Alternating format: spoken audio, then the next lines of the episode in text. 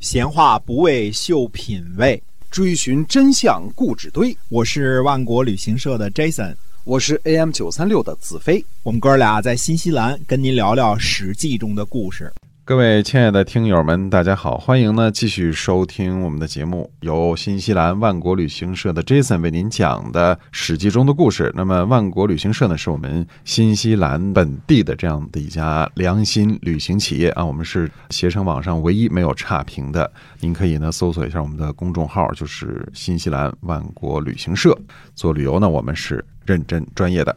那么对，今天在中国我们这个名气啊没有那么大啊，但是啊在新西兰华人这儿是家喻户晓、啊，没错啊嗯打听打听都没知错道啊。是的，那么接着讲这个《史记》中的故事啊。上次我们讲到呢，周厉王啊，周厉王第一个动作呢就是敛财啊对，把钱都弄到自个儿家里来。那么其实呢，古代的王朝呢，还有这个朝廷呢，还有一项制度叫做谤。谤目就谤呢是一个言字儿旁，诽谤的谤啊，诽谤呢实际上也是从这儿来的，就是说坏话说的大了就是诽谤。那么谤目是从什么时候？从帝舜那时候开始就有。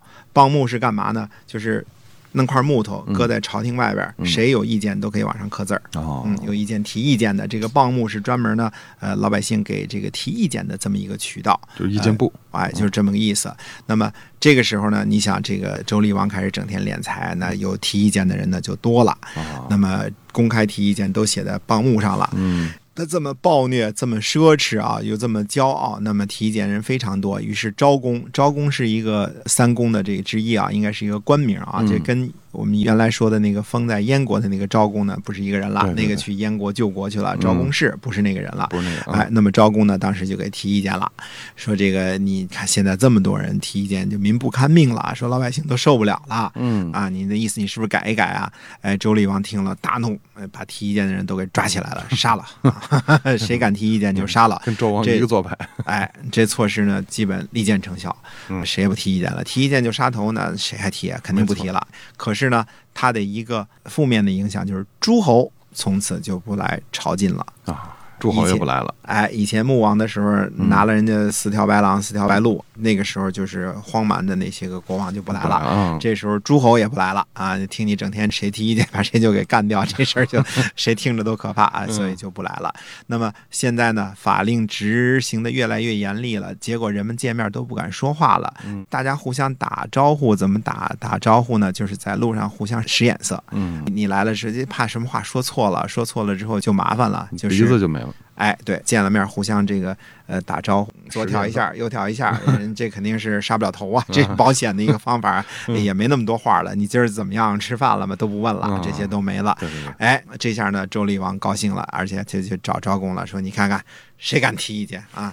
现在别说提意见了，这个话他们都不敢说了啊！你看他很牛啊，所以这人有时候蠢的时候你也难办。那 不以为耻，反以为 荣，这个哎呀，所以昭公就跟他说嗯了，昭公当时有个比喻，他说防民之口啊，甚于防水，嗯因为当时闹洪水闹得很厉害嘛，所以这个印象，后来这句话改成防民之口甚于防川啊。嗯，那么打这儿来的，嗯哎，对，就是从这儿来的。那么昭公跟他说，你要防止这个老百姓的怎么说话啊，就是应该防这个洪水一样那么警惕。为什么呢？他说，老百姓长嘴巴呀、就好像这个大地上啊长着这个山川一样，呃，没有一一马平川，没有山没有河的，有山有河呢，就像人长嘴巴一样。他说，人们心里呢有忧虑，然后呢嘴上就说出来了，就提意见了。嗯心理焦虑呢，他才会说出来。他要不说出来，你要把这个出口给堵上了之后呢，你就好比把这个河给堵上一样，把水给堵上，你能堵多久呢？啊，那么厉王的反应呢，一样的优秀啊，就是不听啊， 不听啊，反正你说什么我都不 听啊不。理你啊，反正没人敢说话了。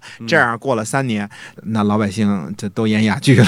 那这事儿呢，谁也不太愿意。嗯结果呢，就直接反叛了。都城的人民呢，直接起来就造反这了，洪就水就爆发了，爆发了，哎呃直接就抄着锄头就奔天子就去了，就嗯直接要把他干掉。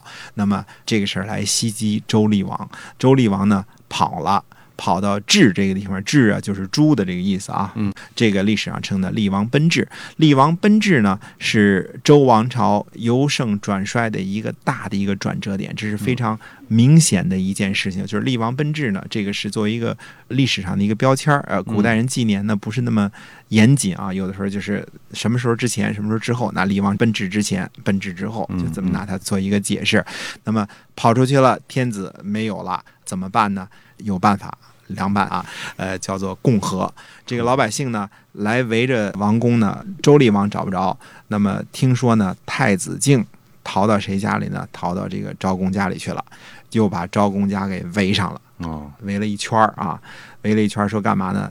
周厉王跑了，跑了和尚跑不了庙，嗯哎把他儿子交出来。对，那么这个时候呢，昭公呢就非常为难了。那么昭公就说了一句话呢，他说：“你看，原来的时候当这个大臣的时候，屡次进谏，周厉王不听。嗯那么现在呢，如果我把太子交出去了，那肯定认为我心怀不满哎。侍奉王上呢，就是应该任劳任怨。”不应该有任何不满。如果说把太子交出去了，那我这个人还怎么做呢？昭公嗯呢，把自己的儿子交出去了。哦，没说啊，但是大家可以想象，愤怒的暴民抓住认为是周厉王的儿子的时候，会是什么下场啊？嗯可这个估计是乱棒打死这了是。最早的这个狸猫换太子，狸猫换太子，实际上它的雏形就是这个地方，就跟这儿来的哎就是从这个故事呢，其实中国好多戏曲故事呢，它编的有一个这个原型啊，哎，嗯只是不简单的一件事啊，把自己的儿子交出去，然后代替了这个王上的儿子啊。宣纲反唐》里边还也有这样的类似的情节，呃把这个自己的儿子。为了救出这个主人的这个哎儿子啊主人的儿子把自己的儿子送出去，然后呢，结果最后自己的儿子被杀了。嗯，其实我们看好多后世的历史和故事，很多地方都有这个痕迹啊嗯。但是最早的意思在这儿啊。那么这次叛乱呢，实际上纯粹就是对周厉王这孙子的一个一个不满啊，啊就是有这么一点事。那么太子敬呢，呃为此呢而活下来了。但是呢，当时昭公和周公呢，两位宰相呢一块儿商量商量，就大臣呢一块儿共同执掌朝政。嗯这个时期呢，国号呢叫共和，中华人民共和国。嗯共和，俩人一块儿管着执政的这段时间叫共和。嗯哦共和这字儿就是从这儿来的。嗯共和呢有纪年，共和一年、共和二年、呃嗯，共和三年，这是一个年号。那么共和时期呢，总共共和了十四年。这个十四年之后呢，周厉王呢就在他跑去这地儿治这个地儿呢就死了啊。厉王奔治之后呢就死在治了，就死在嗯猪了。哎，那么这个时候呢，昭公和周公呢一起立这个太子敬继位，这就是周宣王啊。嗯那么就是立他儿子继位了。要说呢，共和呢是西周历史上呢也是一件非常重大的历史事件。那么周王朝呢，就这时候彻底失去了人民和诸侯的敬爱和这个信任了，完全就是失信于天下了。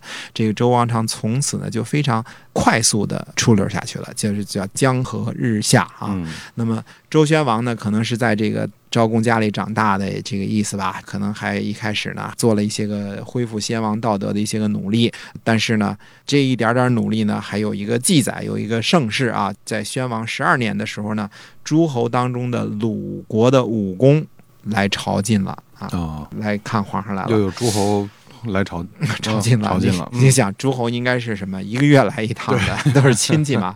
呃，嗯鲁国更是亲戚了。我们说嗯鲁国这是很近的亲戚啊，嗯这是周公的那一支封下来的。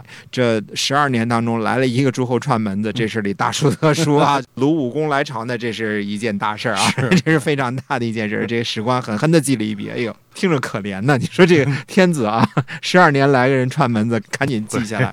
呃，天 他子嗯做他的也够惨的，鲁国这种诸侯呢，应该是月祀的，月他啊得一个个月来嗯祭祀一趟的。他这现在十二年来一趟，赶紧祭，其他的没来还不说， 就串了这么一趟门子，哎呦，啊可怜吧唧儿的啊，真是这个悲惨啊！你看这中间的是这个过程，诸侯呢慢慢开始强大了，对天子呢已经失去了敬爱和信任了，嗯完全没有了。那么周王室呢有专门属于自己的自留地啊，嗯这个自留地呢叫千亩。呃，以后有时候呢，我们跟大家讲讲周朝的这个井田制，千亩一千亩地呢，呃，并不是一件特别大的一块地啊。啊，有时间我们跟大家说说千亩这个井田制是懂什么样的制度，嗯但这千亩呢，肯定是都是好地啊，肯定给皇上家的自留地呢，肯定不是烂地啊没 错，不是河滩地啊，沃土肯定是沃土。 嗯这一千亩地呢，是皇上的自留地，估计是自个儿种点菜啊，种点什么吃的喝的啊嗯，就养养供鸡养什么王的室啊，哎哎，干这些事儿的。那么千亩呢是皇上的自留地，大臣呢就进谏说，现在呢估计花钱也挺多的了啊嗯，财政也入不敷出了，说你是不是鼓励鼓励农耕啊？这一千亩自留地呢，好好种着，这一千亩种了呢，咱咱有点吃食儿，留点这个东西。结果呢，这个宣王也不听。宣王长大了之后呢，主意大了，是这种种地这么一千亩地算个屁呀、不种。嗯哎，宣王干这个，而且呢，宣王呢也是继承祖先的遗志啊，喜欢打仗。哦，呃，又跟谁打仗呢？还是跟西边的有个姜氏之戎啊。那么姓姜氏的这个戎狄呢，又打了一仗，嗯，一仗呢打输了，子留地也丢了， 这一千亩地连呢自留地都没了。也没 了。那么丢了之后呢，呃周宣王呢不只干过这个打仗败于姜氏之戎这么一件事儿，还干了一件事儿，他要干嘛呢？搞人口普查。哦嗯，叫廖民。嗯廖民是干嘛呢？搞人口普查，统计这个你们家多少口人。嗯呃，人口普查呢是表面儿，其实背后的意思呢就是看看能有多少征兵的，啊、嗯，能抓多少壮丁。哦，壮丁能拉多少？徭役，嗯 多少人推车的、送饭的，嗯哎，干干这这个种事儿嗯。终于呢，就是叫廖民太原。这个太原是不是就在太原这个地方 廖民呢？还是说广大的平原？太原就是广大的平原的意思啊。哎那么总而言之呢，廖民太原这些事儿呢，干的呢都不太得人心。那么大臣呢，照样进谏，嗯呃天子照例照样不听不听嗯，照例不听，这是这都成了俗套了，啊经常干这个。嗯 那么宣王四十六年的时候呢，崩了。他儿子呢，可大大的有名。他儿子叫什么呢？他儿子叫公生。嗯，那么他儿子的天子呢，最后的谥号呢，叫做周幽王。嗯，说起周幽王那来可，真有那名儿嗯是大大的有名啊。那么我们大家都知道，他这个因什么而成名的，就是烽火戏诸侯啊。对，好像老少妇孺提起来没有不知道的这么一败家子儿哎啊。 哎，传到几代之后呢，从厉王呢传到宣王这边呢，再后来呢传到幽王这儿。那么周幽王呢搞了一次著名的烽火戏诸侯，嗯那么整个西周呢非常鼎盛的由文王、武王的立下来的天下呢，基本上呢就在。周幽王的时候呢，就断送了西周呢，就灭亡了。那么到底这个周幽王的儿子啊，这个公生，他到底是怎么回事呢？那么烽火戏诸侯呢，它前因后果呢，到底有些个什么讲究呢？非常呢长的一段故事，我们先说一个头儿。呃，有时间的话呢，下次呢再跟大家说仔细的。那么首先呢，先说呢周幽王本身呢，他原来是有个王后的，而且他的王后呢是谁呢？是娶的申国的公主，叫申后，就是申请的申，这个申后啊。那么应该呢，申后呢是申侯的女儿。而且呢，生了一个太子，这个太子呢是叫做义臼。